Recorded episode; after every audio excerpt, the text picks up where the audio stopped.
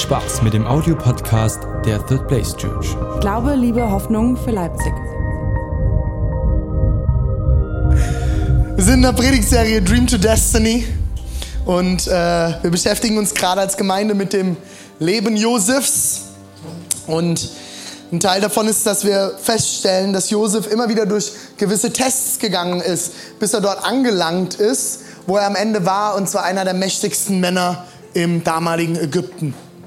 Heute habe ich euch einen Test mitgebracht, den ich übertitelt habe mit der Erfolgstest. Ich glaube, wir alle im Westen dieser Welt sind getrieben von einer gewissen Erfolgsgier, um nicht Erfolgsgeilheit zu sagen. Habe ich jetzt nicht gesagt, habe ich ausgespart, Erfolgsgier. Und ähm, ich habe mich damit die Woche noch mal ein bisschen auseinandergesetzt und wir wollen uns anschauen, was bei Josef passiert ist und was Josef anscheinend zu Erfolg verholfen hat. Seid ihr dabei? Danke, Heidi. Seid ihr dabei? Ja. Danke. Bei uns wird geantwortet. Menschenskinder. okay. Wir lesen den 1. Mose 39, 1 bis 6. Die Ismaeliter hatten Josef nach Ägypten gebracht. Da hatten wir uns das letzte Mal mit auseinandergesetzt. Josef ist in den Brunnen gesteckt worden. Seine Brüder haben ihn verkaufen lassen äh, an die Ismaeliter, an die Sklavenhalter. Und die haben ihn nach Ägypten gebracht. Sie verkauften ihn an den Ägypter Potiphar. Also wenn ihr noch keinen Namen für euren Sohn habt, Potiphar. Den Hofbeamten des Pharaos, ist auch ein schöner Name, Pharao, ah, nee, Quatsch, äh, Pharaos und Oberbefehlshaber der königlichen Leibwache. Der Herr, der Herr half Josef. Und jetzt, Leute, wird es richtig geil. Ihm glückte alles, was er unternahm. Er durfte im Haus arbeiten und Potiphar sah, dass der Herr ihm Erfolg schenkte. Lass uns das mal zusammen sagen, dass der Herr ihm Erfolg schenkte. Deshalb bevorzugte er ihn vor allen anderen Sklaven und machte ihn zu seinem persönlichen Diener. Er setzte Josef zum Hausverwalter ein und vertraute ihm seinen ganzen Besitz an. Von da an ließ der Herr bei Potiphar alles besonders gut gelingen. Die Arbeiten im Haus waren erfolgreich und es gab eine gute Ernte. Und die Viehherden vergrößerten sich. Potiphas Vertrauen wuchs. Er ließ Josef freie Hand und kümmerte sich selbst um nichts mehr, außer um seine eigenen Speisen. Und jetzt, Leute, jetzt kommt das Beste an alle Damen. Die Bibel lässt nichts aus. Ich finde es faszinierend, welche Details die Bibel manchmal beschreibt. Ich weiß nicht, warum es da steht. Vielleicht damit die Damen weiterlesen. Aber jetzt kommt der Hammer. Josef sah sehr gut aus. Das ist gut, oder? Josef sah sehr gut aus. Jesus, wir danken dir, dass du Goldstücke in deinem Wort für uns bereit hast, dass du keine Details auslässt, dass du Details liebst und dass du die Details an uns liebst. Jesus, ich danke dir, dass du jeden von uns wunderbar geschaffen hast. Und Jesus, ich danke dir, dass deine Wahrheit jetzt groß werden wird unter uns. Wir lieben und verehren dich. Amen. Anna, zum zweiten Mal, du siehst auch gut aus.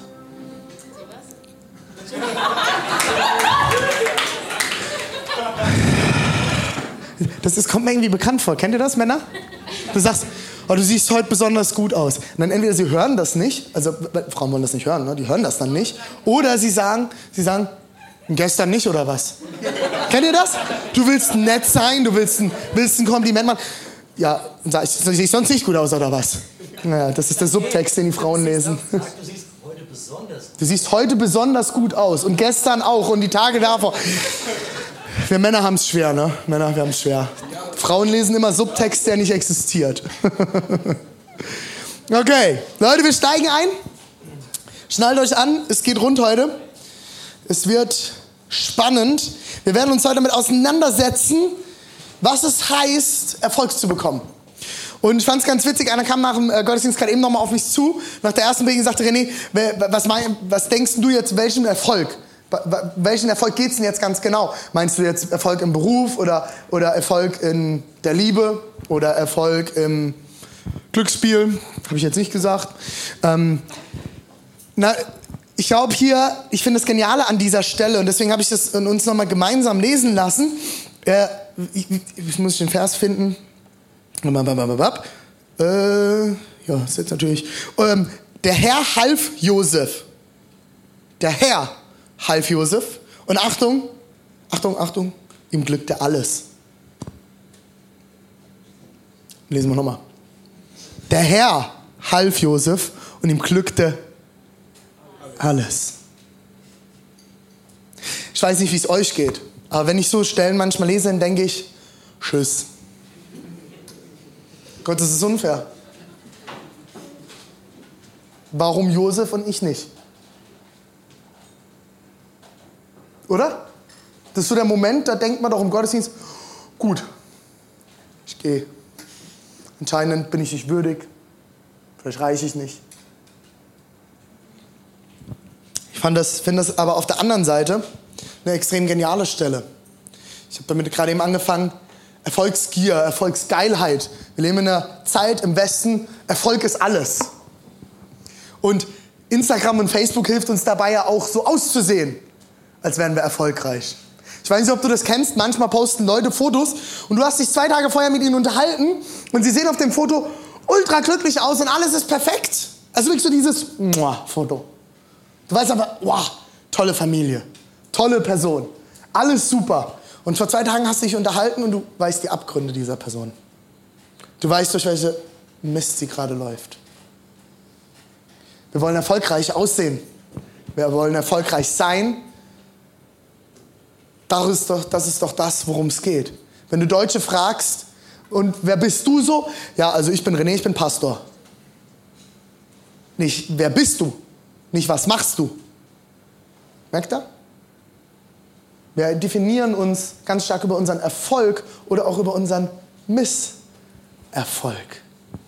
Das Spannende dabei finde ich, äh, parallel dazu leben wir in einer Gesellschaft, die die höchste Depressions- und Burnout, gut, Burnout gab es auch vor ein paar Jahren noch nicht, Burnout- und Depressionsrate hat, die es in dieser Welt gibt. Wir streben nach immer mehr Erfolg und auf der anderen Seite ernten wir immer mehr Misserfolg. Schon ein bisschen komisch. Ich glaube, einer der Schlüssel, und den dürft ihr euch als ersten Punkt aufschreiben, falls ihr mitschreibt, wenn ihr das noch nicht tut. Ich ermutige immer dazu mitzuschreiben, damit man sich unter der Woche auch nochmal angucken kann, worum es ging. Dass die Predigt nicht nur was war, was man sonntags gehört hat und dann ist man mit einem guten Gefühl nach Hause gegangen, sondern dass wir uns wirklich als Kirche mit den Sachen auseinandersetzen und tief hineingehen. Dass das inner, wirklich was bewegt in deinem Leben. Der erste Punkt, den ich habe, ist, der Herr half Josef und alles glückte ihm. Gott ist der, der Erfolg schenkt. Punkt. Wir reißen uns unseren auf. Habt ihr den Piep gehört? MTV. Unser auf, um Erfolg zu haben. Jetzt soll man ganz ehrlich, wir, unser ganzes Leben, wir machen alles, um den Erfolg zu kriegen. Wir büffeln uns zu Tode für die Uni, wir äh, arbeiten uns zu Tode und ich als Pastor bin mittendrin. Leute, ich hatte einen Burnout, ich weiß, wie sich das anfühlt. Und auch als Pastor, da kommt nämlich noch eine schöne geistige Dimension, ist ja für den Herrn. Ich bin ein junger, charismatischer Pastor, ich brauche keinen Sabbat. Der Herr versorgt mich. Ich werde diese Welt regieren. Das läuft schon. Und wir werden Leipzig erobern. Ja, sind dann so Sprüche, ne? Und dann läufst du schön in den Mist rein. Dann denke ich, ich muss es machen. Dann bist du auf der nächsten Pastorenkammer. Ja, und wie groß ist denn eure Gemeinde? Du, wenn ich alle Gottesdienste zusammenzähle, hatten wir letztes Jahr 3000 Besucher. Ja, fängt mal an, die, die Mücken mitzuzählen im Gottesdienst. Also wir sind so weit, wir haben gesagt, wir zählen auch Kinder mit, weil Kinder sind auch Menschen. Kleiner Gag am Rande. Ist ja immer also sogar die Frage, warum sind so Zahlen eigentlich interessant? Ne? Warum interessieren die überhaupt? Ich kann euch sagen, wir, wir zählen Leute, weil wir sicher gehen wollen, dass uns niemand durch die Lappen geht. Weil jede Zahl steht für eine Person und jede Person hat eine Geschichte und jede Geschichte ist wichtig. Und deswegen, wir sagen, wir wollen eine bestimmte Anzahl an Mitarbeitern haben, um eine bestimmte Anzahl an Leuten auch versorgen zu können in unserer Kirche, um uns um sie kümmern zu können, ihnen nachzugehen und miteinander Leben zu teilen. Deswegen zählen wir Leute. Aber ähm, ich komme dann ganz schnell, bin ganz lange schnell unter den Druck geraten, ich muss da jetzt Erfolg zeigen, ich muss das jetzt machen. Ich muss die Kirche jetzt machen. Und ich weiß nicht, wie es dir geht in deinem Job, ob du so der Josef bei euch in der Firma oder an der Uni oder wo auch immer du arbeitest bist, wo es immer heißt, seitdem der da ist, fahren wir den doppelten Umsatz. Ich weiß nicht, deine Viehherde, ne? ich weiß nicht, was dein Job ist, aber deine Viehherde, vermehrt die sich automatisch, seitdem du da bist? Im Job, in der Uni, wo auch immer? Wer ist der, der für deinen Erfolg sorgt? Musst du Erfolg machen oder ist Gott der, der in deinem Leben Erfolg schenkt? Erster Punkt ist, Gott schenkt den Erfolg. Die große Frage, die dann natürlich dahinter liegt, ist, wie komme ich denn dahin? Wie komme ich an den Punkt, dass Gott mir Erfolg schenkt? Da wollen wir alle hin, oder? Habe ich euch ein bisschen Hunger gemacht? Leute, sind, schlaft ihr alle heute? Menschen, äh, RB! Prost! hm. Falsches Stadion, mein Lieber. ich glaube, jetzt ist die große Frage, wie kommen wir dazu, dass Gott uns mit Erfolg segnet? Was hat Josef, das ich nicht habe? Wo ist der Unterschied? Warum wird so ein Josef und äh, ich sag mal, jetzt mal ganz ehrlich, Leute, wenn ich Josef gewesen wäre, ich komme aus dieser Brunnenzeit, ich hätte so einen Hals. So einen Hals. Und dann wirst du verkauft an irgendeinen so Ägypter und musst auf einmal für den arbeiten. Vorher warst du der Lieblingssohn vom Vater. Du hast das beste Kleid gehabt. Und jetzt kriegst du, kriegst du Sklavenkleidung und jetzt musst du für irgendeinen so Ägypter arbeiten. Ich habe gemerkt, da war es wieder. Der Ägypter. Musst für diesen Ägypter arbeiten. Also ich wäre, also ich, wär, hallo, ich bin der Lieblingssohn von meinem Vater. Wenn der gleich kommt mit seiner Armee, dann ist jetzt Zapfenstreich, du Ägypter. Ich schaff doch nicht für dich. Jetzt soll ich dir das Essen bringen? Du hast mir gar nichts zu sagen. Mein, du bist nicht mein Vater. Das ist eine Message an meinen Vater, du. Du bist nicht mein Vater. Also ich wäre so gewesen. Aber irgendwas passiert mit Josef. Irgendwas ist da los. Ich weiß es nicht. Wir werden uns angucken. Ich will mit euch. Ne, warte, jetzt habe ich was übersprungen. Ich glaube, die Voraussetzung, und das ist etwas, was, was, was bei Josef anders war, als bei mir oft. Und das, ich habe das übertitelt mit ähm, die Voraussetzung für Gottes Gegenwart. Nee, jetzt bin ich durcheinander, Entschuldigung, ich sammle mich kurz. Erfolg kommt aus der Gegenwart Gottes. Erfolg, den Gott schenkt, kann nur aus der Gegenwart Gottes kommen. Weil wenn Gott nicht gegenwärtig ist, kann Gott keinen Erfolg schenken. Der Erfolg, für den du dich nicht abmühen musst. Und natürlich müssen wir dafür auch was tun. Aber nicht uns über unsere, alle über unsere Grenzen hinausgehen. Das heißt nicht, dass er jetzt zu Hause, du, der Pastor hat gesagt, ich muss nicht mehr lernen, Mutter. Ich krieg meinen Bachelor so. Den schenkt mir Gott. Das habe ich nicht gesagt, okay? An alle Mütter da draußen, das habe ich nicht gesagt. Ich muss Ihnen dann die Predigt zeigen, okay? Das habe ich nicht gesagt. Es geht darum, dass wir uns nicht kaputt machen müssen für Erfolg, den Gott schenkt. Erfolg, den Gott schenkt, kommt aus der Gegenwart Gottes. Und die Voraussetzung für die Gegenwart Gottes ist unser Gehorsam. Und jetzt sind wir mittendrin, Leute. Das ist der unbequeme Teil. Das ist so ein Wort, da kriegt man ja schon Pickel auf der Zunge beim Wollen sein. So, Gehorsam. Ist eklig. Entschuldigung, das ist, das, ist nicht, das ist nicht hip bei uns heute. Heute ist, hey, ich bin frei, ich kann machen, was ich will, ich bin erwachsen, hey, du hast mir gar nichts zu sagen.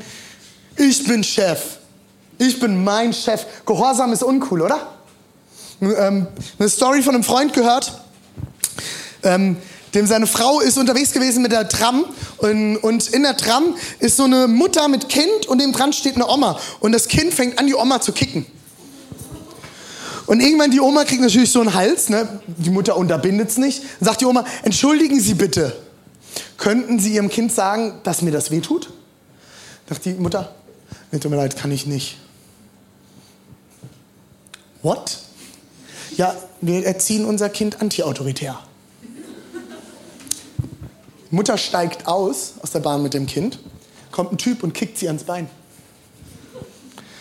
Sagt sie, äh, äh, hallo? Warum treten Sie mich? Entschuldigung, ich bin antiautoritär erzogen worden. Leute, das hat, ist jetzt erstmal eine lustige Story. Ich, ihr merkt, ich bin kein Fan von antiautoritärer Erziehung, weil ich glaube, Erziehung ist ein Zeichen von Liebe. Und so geht Gott mit uns um. Gott erzieht uns auch. Da komme ich am Ende nochmal dazu. Aber Gott erzieht uns auch. Und das ist ein Zeichen von Liebe.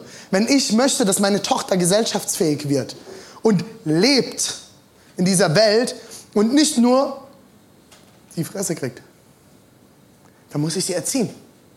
Dann setze ich ihr Grenzen, um sie zu schützen aus Liebe. Voraussetzung für Gottes Gegenwart ist unser Gehorsam. Erziehung und Gehorsam gehören sehr eng beieinander. Die Autorität ist besser. Da kann man sich frei entfalten.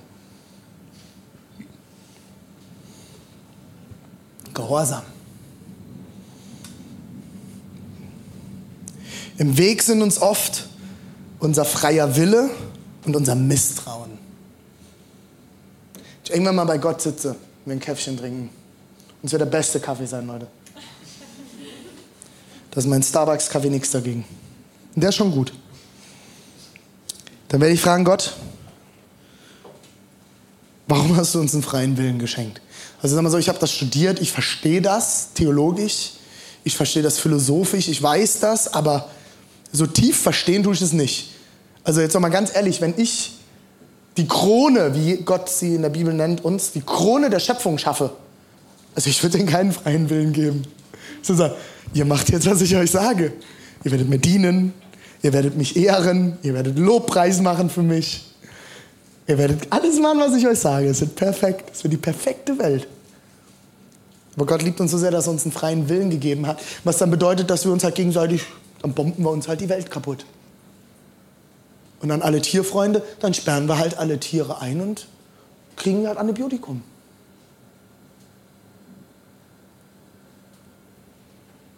Da entstehen dann solche Sachen, wie in Köln passiert sind, weil wir einen freien Willen haben. Unser freier Wille ist uns oft im Weg, die Gegenwart Gottes in Empfang zu nehmen. Genauso wie unser Misstrauen. Das werden wir nachher uns nochmal anschauen. Das Wichtige, Leute, ist, ich weiß, dass heute auch ein paar Leute da sind, wenn ich die Runde gucke, ihr kommt aus einer moralischen Gemeinde. Wenn du, dann Gott. Die Gleichung. Wenn du, dann Gott. Ich glaube, die richtige Gleichung ist, wenn Gott, dann du. Könnt ihr mir da folgen? Kriegt ihr das irgendwie? Oder ist das schon zu mathematisch? Ich glaube, das ist ganz, ganz wichtig. Hier geht es nicht um Moral. Hier geht es um was Tieferes. Und da will ich euch mit hineinnehmen. Gott sagt, folge mir nach, damit du aufblühst damit du Leben hast in Fülle. Er sagt nicht, tu das Richtige, damit ich dich segne. Er sagt, folge mir nach in einer Beziehung.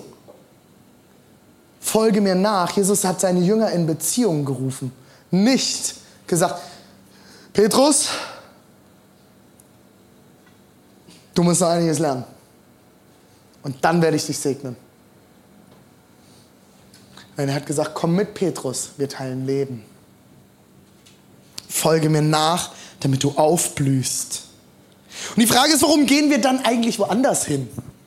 Wenn Gott doch sagt, jetzt mal ein Beispiel für alle Christen, gib deinen Zehnten ins Reich Gottes, finanziell gesehen, deinen zehnten Teil. Du, Gott, diesen Monat wird es bei mir eng. Ich wollte mir eigentlich noch die Wanderstiefel kaufen und äh, puh, wir machen äh, gerade da noch den Kurs und wird eng, du Gott. Ich glaube, die, diesen Monat schaffe ich es nicht. Wenn Gott uns doch bestimmte Sachen aufträgt, warum gehen wir in die andere Richtung? Gott sagt, geh rechts und wir gehen links. Gott sagt, hallo, komm, komm mit mir hier links lang. Das ist der beste Weg für dich. Ich weiß das, ich habe dich doch geschaffen. Ich habe dich gemacht. Komm mit. Das ist der beste Weg für dich. Nee, du Gott, ich bin mir da nicht ganz sicher. Ich glaube, ich muss noch mal. Du da drüben, Peter ist auch mit, mit, mit da drüben gelaufen. Das, ich glaube, das ist. Ja, ich bin mir nicht sicher. Es war ein Rabbiner in einem Gottesdienst, in einem christlichen Gottesdienst, ist eingeladen, so ein Versöhnungsding. Die Kirche hat ja auch ziemlich viel Mist im Dritten Reich äh, gebaut. Und, äh, und es wird regelmäßig, werden dann halt Geistliche aus, zum Beispiel von den Juden, werden eingeladen, um bestimmte Versöhnungsakte in Gottesdiensten zu machen. Und es war ein Rabbiner, der ist in einem großen Dom, der, einer der großen Kirchen eingeladen gewesen. Und ähm, dann hat man ihn vorgeholt. Und der Rabbiner, ähm, ich sag mal, der, das Judentum hat eine ganz, ganz bestimmte Art, ähm, zu reden oft. Und das sieht man auch im Wort Gottes mit Frage, Antwort, wie die damit umgehen. Und die können einen manchmal ganz schön kitzeln. Und äh, dieser Rabbiner war auch so einer von denen. Der hat vor dieser versammelten Kirche tausende von Leuten in diesem Gottesdienst und ähm, dann fragt er, und das darf er, weil er Rabbiner und selber Jude ist, wofür sind wir Juden denn eigentlich bekannt? Sagt, ging schon das Gemurmel in der Kirche los, darf man ja in Deutschland nicht drüber reden. Ne? Das also wir können jetzt nicht hier sagen, wofür die Juden bekannt sind. Also hat er dann selber Initiative ergriffen und gesagt, okay Leute, wir sind doch für Geld bekannt. Jetzt sag mal ganz ehrlich. Das war das, warum wir im Dritten, Welt, äh, Dritten Reich viele auf die Mütze gekriegt haben, weil wir hatten das Geld in Deutschland in der Hand. Warum wir zum Zeiten des Mittelalters viel auf die Mütze, da kamen andere Dinge noch dazu, ne? nicht falsch verstehen. Aber das war immer ein ganz, ganz großer Punkt, warum die Juden ein Dorn in den Gesellschaften waren. Die sind ja schon immer verfolgt gewesen. Das Volk Gottes ist immer verfolgt worden. Durch alle Jahrhunderte haben die auf die Mütze gekriegt. Und er sagt, jetzt sind wir doch mal ehrlich, wir sind dafür bekannt, dass wir mit Geld umgehen können, dass wir Geld vermehren können. Wir sind die besten Händler. Und dann fragt er so ganz frech in die Runde, was denkt ihr, warum das so ist?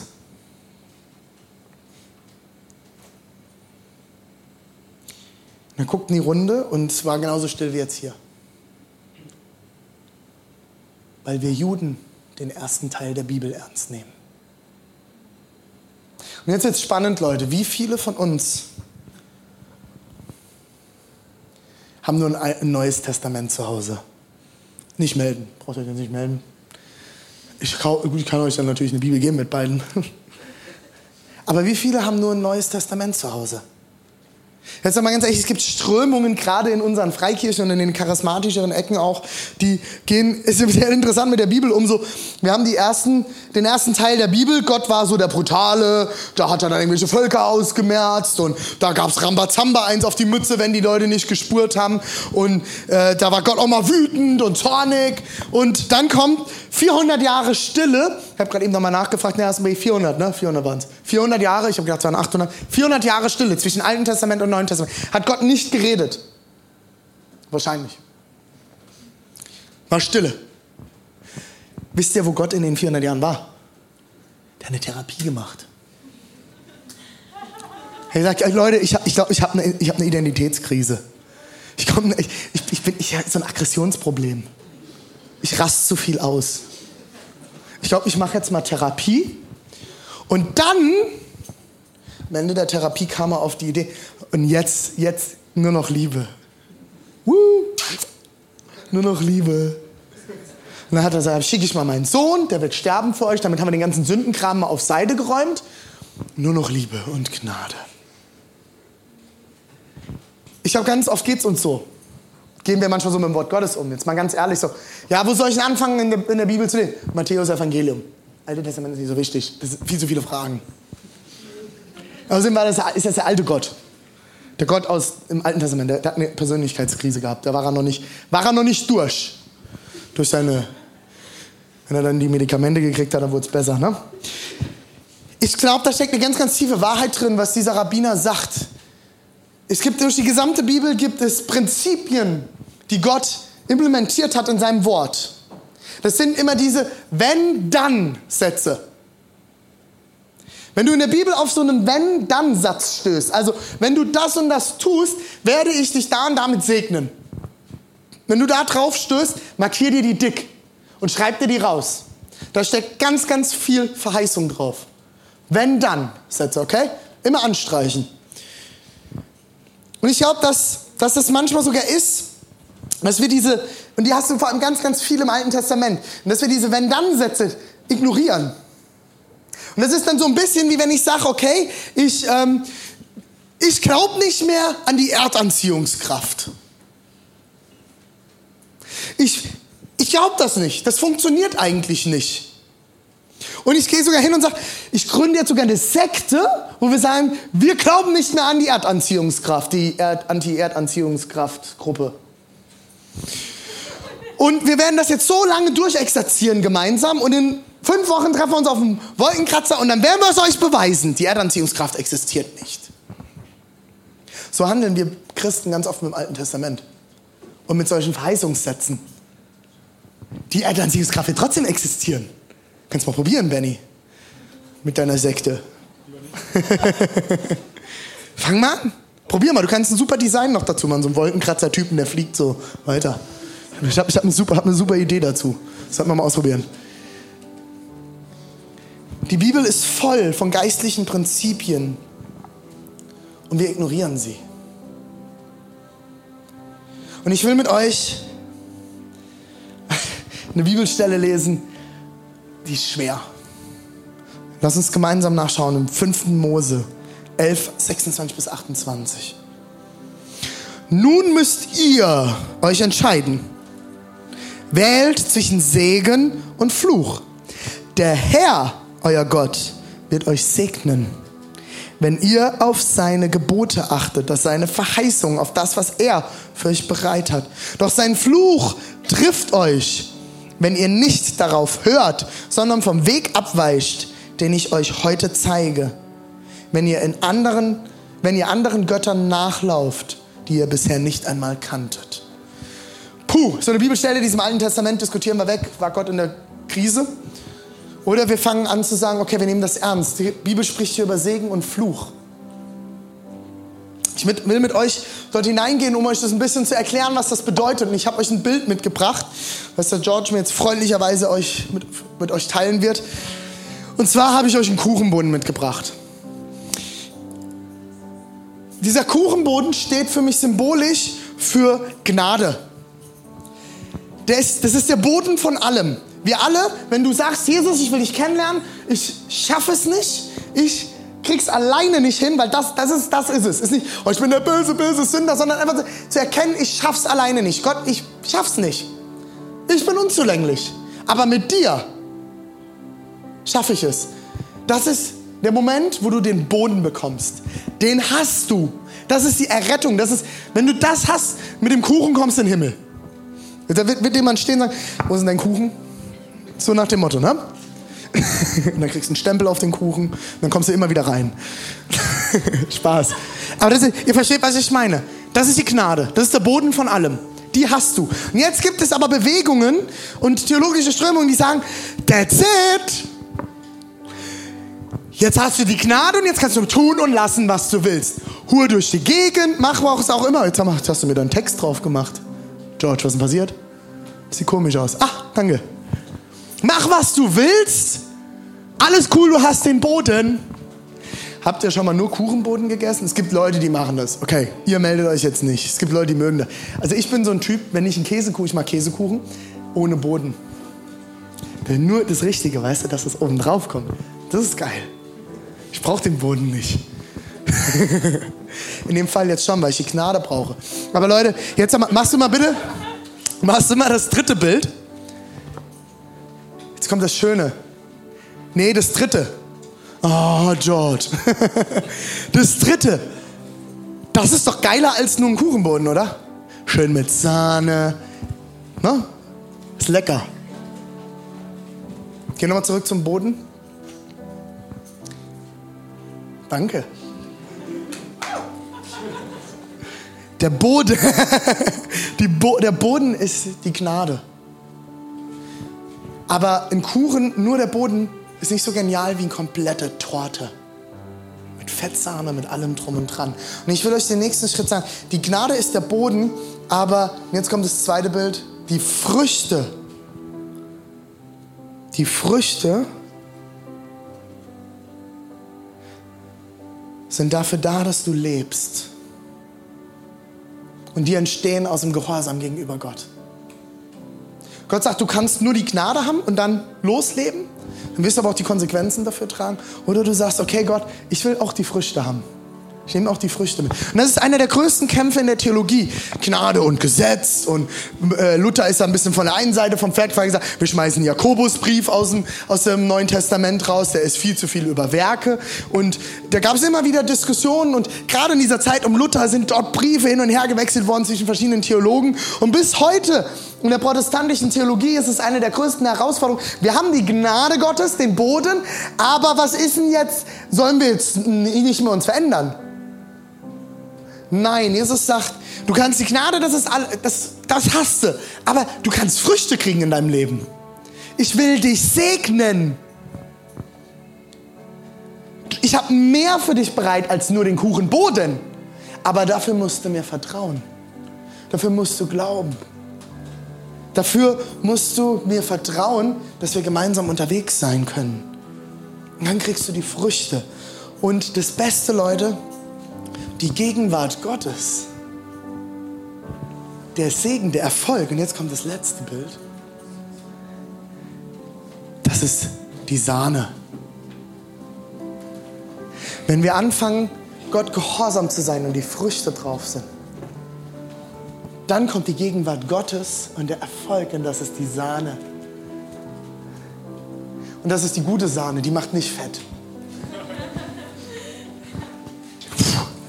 alle Frauen schon puh, Glück gehabt. Ich habe schon gedacht, jetzt muss ich wieder Sahne anfangen zu essen. Ich habe das mir auch abgewöhnt am 1.1. diesen Jahres. Das ist die Sahne, die Erfüllung bringt. Das ist das absolute letzte Geschenk. Und die Frage ist, willst du nur den Kuchenboden?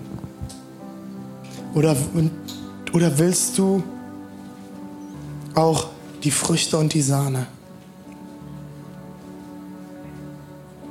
Vielleicht fragst du dich jetzt, okay René, aber was hat das jetzt mit dem Fluch auf sich? Okay, wenn ich mich entscheide für den Segen, den Weg hast du jetzt erklärt, verstehe ich. Aber was ist mit dem Fluch? Habe ja aufgepasst im Konformantenunterricht und wo auch immer Predigten von dir gehört, René, jetzt kann ich ja nicht verflucht sein.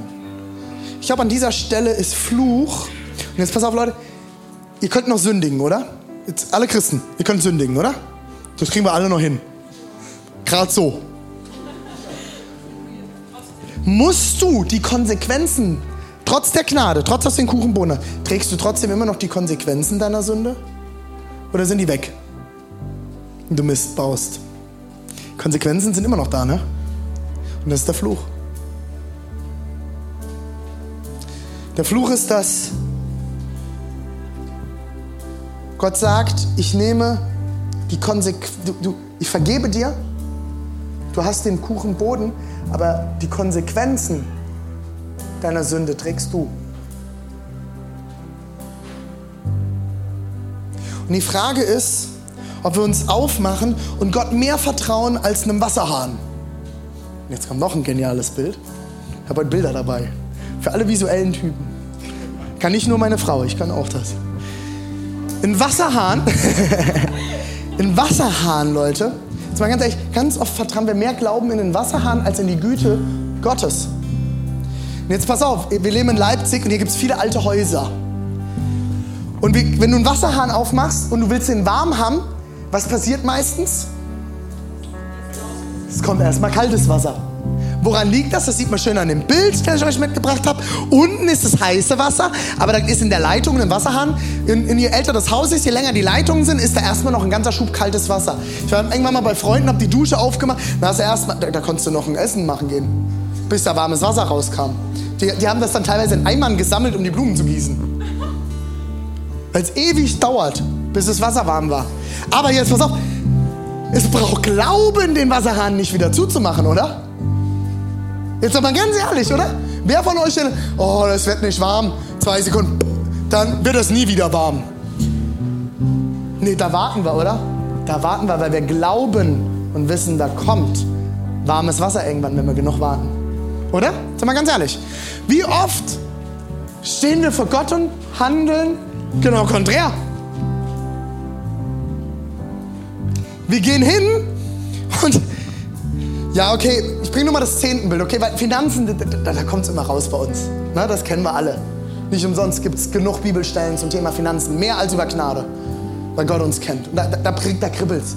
Und die Bibel sagt, gib deinen zehnten Teil ins Reich Gottes. Gut, Gott, ich mach das jetzt mal einen Monat. Machst das? Der Segen fließt nicht direkt. Ja gut, dann ist, kommt halt kein warmes Wasser mehr. Drehe dir den Hahn zu, Gott. Ich glaube, einer der größten Hindernisse ist das Misstrauen gegenüber Gott, damit wir an die Früchte und an die Sahne kommen. Glaubst du, dass Gott es gut meint mit dir? Glaubst du, dass Gott Gutes für dich bereit hat? Dass er eine Beziehung mit dir will und Gutes für dich bereit hat? Oder glaubst du daran, dass eh nur kaltes Wasser aus dem Hahn kommt? Für dich. Hat Gott Erfolg bereit? Ist ja auch mal interessant, die Bibel spricht gar nicht negativ über Erfolg. Weil das ist dann ja gerade so eine Antibewegung, die sich bewegt, gerade so unter bestimmten politischen Bewegungen. Erfolg, wir sind völlig gegen Erfolg. Die Bibel ist nicht gegen Erfolg. Die Jünger streiten sich sogar mal vor Jesus, wer der Größte unter ihnen sei. Und Jesus geht nicht hin, hey Jungs, ihr seid alle gleich groß. Sagt er nicht, sondern er sagt, wer der Größte sein will, muss sich klein machen und muss der Diener der anderen werden. Wer treu im Kleinen ist, wird über Größeres gesetzt. Gott hat kein Problem mit Erfolg. Gott möchte, dass du erfolgreich bist. Schreib das auf. Gott möchte, dass du erfolgreich bist. Schreib dir das an deinen, an deinen Spiegel. Morgens, wenn du so wieder vom Spiegel so, äh, guckst du, Gott will, dass ich erfolgreich bin. Yes! Und dann Rock'n'Roll, man. Rock on. Gott will, dass du erfolgreich bist. Aber es kostet dich was. Es kostet dich Vertrauen, dass warmes Wasser aus dem Hahn kommt. Es kostet dich Geduld. Warten, bis das warme Wasser vielleicht kommt. Leute, wir sind nicht nach Leipzig gezogen und bam, die Gemeinde war da. Das hat Geduld gekostet. Da gab es Wachstumsschmerzen, als wir von unserer kleinen, schnuckeligen Runde aus, dem, aus unserem Wohnzimmer hier ins Knicklicht gezogen sind. Und auf einmal war hier Platz. Wir haben hier mit 15 Leuten beim ersten Mal gesessen. Das zerrt innerlich. Da musste ich da sitzen und sagen, Gott, in Jesu Namen, der Raum wird gefüllt. Das hast du uns versprochen. Das ist nicht einfach. Oder wie Deborah vorhin gesagt hat, wir stellen fest, scheiße, Elterngeld fällt weg. Na gut, dann spenden wir halt nicht mehr, haben ja kein Geld mehr. Gott hat Versorgung bereit. Das ist stretchend. Das braucht Glaube. Dafür muss ich tief wissen, Gott wird mich versorgen. Das warme Wasser wird kommen. Und zwar reichlich. So viel können wir gar nicht auffangen. Das Boot mit den Fischen wird voll sein. Der Pet Petrus kommt auf Jesus zu und sagt, ihr habt die ganze Nacht gefangen, es gibt nichts mehr, Jesus, kommen keine Fische. Und Jesus sagt, fahr noch mal raus. Und, und Petrus sagt, Jungs, wir fahren raus. Ich sag mal, ich habe gesagt, Herr Jesus, ich bin, du, du magst ja hier Messias sein, ne? Du kennst mit dem geistlichen Kram aus. Aber ich bin hier der Chef beim Fischen. Davon, da kenne ich mich aus. Morgens fängst du nichts. Da gehen die schlafen, die Fische. Nein, Petrus fährt raus, weil er weiß, wenn Jesus sagt, da kommen Fische, dann kommen Fische. Und das Boot war so voll, die Netze sind gerissen. Die wussten nicht, wohin mit den Fischen. Das warme Wasser wird kommen, reichlich. Wenn wir anfangen, Gott zu vertrauen und gehorsam sind. Gehorsam ist die Voraussetzung für die Gegenwart Gottes und die Gegenwart Gottes ist die Voraussetzung für Erfolg. Ich will schließen mit zwei Bibelversen. Hebräer 3, 18 und 19. Wem aber schwor er, Gott, wem schwor Gott, dass er nicht, dass sie nicht zu seiner Ruhe kommen, dass sie nicht zu seiner Ruhe kommen sollten. Gott schwor ihnen, dass sie nicht zur Ruhe kommen. Wem? Den Ungehorsamen. Wenn sie, wem, wenn nicht den Ungehorsamen. Wem schwor er das? Den Ungehorsam. Den Ungehorsam wird er keine Ruhe geben. Und wir sehen, dass sie nicht dahin kommen konnten wegen des Unglaubens. Sie waren ungehorsam, weil sie ungläubig waren. Und deswegen haben sie nicht den Frieden, die Ruhe Gottes erhalten. Den Frieden darüber, dass Gott es gut machen wird. Ist das geil? Wenn du mit diesem Frieden durch die Welt laufen kannst. mind blowing. Und der zweite Text, den ich dabei habe, weil jetzt wird spannend wegen des Unglaubens, was wird denn Glauben, wie wird denn Glauben in uns wachsen? Das Wort Gottes ist sehr explizit dazu. So kommt der Glaube aus der Predigt oder aus dem Hören des Wortes, das Predigen aber durch das Wort Christi. Aus der Bibel, aus dem Wort, das gepredigt wird, wird der Glaube wachsen. Bam! Leute, ich sage nicht umsonst, fangt an, Wort Gottes zu lesen. Das sage ich nicht, weil ich euch ärgern will und damit ihr noch was mehr zu tun habt, sondern weil ich zutiefst weiß, dass aus dem Wort Gottes wird Glauben wachsen. Ich sage nicht, weil ich einen vollen Gottesdienst haben will, kommt alle sonntags meine Predigt hören.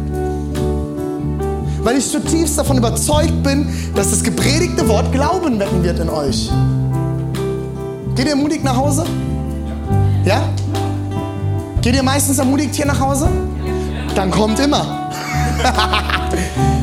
Nimmt das Wort Gottes und lasst es Glauben in euch kreieren. Warum lässt du den Wasserhahn laufen? Weil dir irgendjemand erklärt hat, dass das warm wird.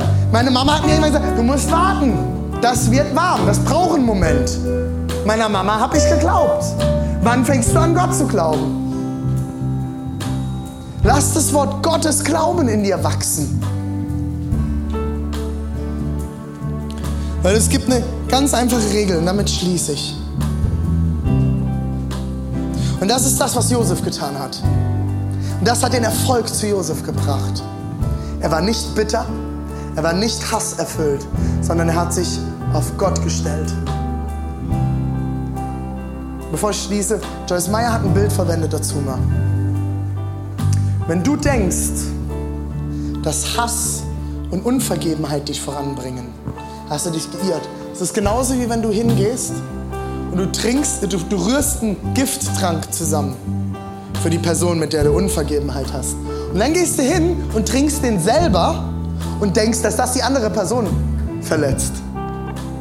Versteht ihr, wie ich das meine? Wenn du Bitterkeit und Hass hast, das ist die größte, das größte Krebsgeschwür im Glauben. Das wuchert, das wird dich von innen heraus zerstören. Und dann wirst du nicht offen sein, das Wort Gottes zu empfangen. Lass uns, wenn Gott sagt, geht rechts, rechts gehen und nicht links. Lass uns lernen, Gott gehorsam zu sein, weil er uns liebt und nicht, weil er böse ist, wenn wir was Falsches machen. Das ist Moral. Das ist moralisches Verständnis. Ich muss das machen, weil das gesagt wird. Nein, weil wir zutiefst wissen, dass Gott das Beste für uns bereit hat. Wort Gottes, und das ist der Abschluss, Leute. Das ist meine Ziellinie, okay? Wort Gottes, und das schreibt euch auf am besten. Digital, analog, wie auch immer ihr unterwegs seid im Leben. Wort Gottes schließt den Glauben auf. Der Glaube schließt Gehorsam auf. Gehorsam schließt den Zugang zur Gegenwart Gottes auf. Und die Gegenwart Gottes führt zu Erfolg. Und ich hoffe, ihr konntet mir folgen, dass es hier nicht um Moral geht, sondern um Beziehung und Liebe Gottes zu dir. Ich sage das nochmal, ich fasse das nochmal zusammen. Ich will, dass das wirklich ankommt. Wort Gottes ist der Grund für alles. Der wird, ist der Schlüssel zum Schloss zum Glauben. Das wird dir den Glauben eröffnen, das Wort Gottes. Und der Glaube ist der Schlüssel, den du dadurch erhältst, der dir die Gehorsam aufschließt. Wenn du zutiefst glaubst und weißt, Gott ist gut, meint es gut, hat nur Gutes für dich bereit, er liebt dich so sehr. Er ist der beste Schöpfer. Und wenn nicht der Schöpfer, wer dann sonst weiß, was das Beste für das Geschöpf ist? Das wird dir Gehorsam aufschließen. Dann wirst du sagen, ja Papa, wir gehen links. Ja Papa, wir gehen rechts. Du bist der Papa, du weißt wohin. Ins Flugzeug steigst du doch auch nur ein, weil du weißt, dass da ein Pilot sitzt, der weiß, wie es geht. Gibt ein Lied von Jesus Freaks, sei mein Pilot. Ich liebe dieses Lied. Und dieser Gehorsam schließt dir die, Gottes, die Gegenwart Gottes auf. Das ist die Sahne, die oben drauf kommt. Und das, dass Gott dein Leben regiert, dein Pilot ist, deine Sahne, ist dann der Erfolg. Und ich finde es so spannend. Josef, bei Josef heißt es, der Herr half Josef, die Gegenwart Gottes war da und ihm glückte alles. Ist das gut? Steckt da was drin, Leute? Können wir damit was anfangen? Okay, come on, Leute, lasst uns aufstehen.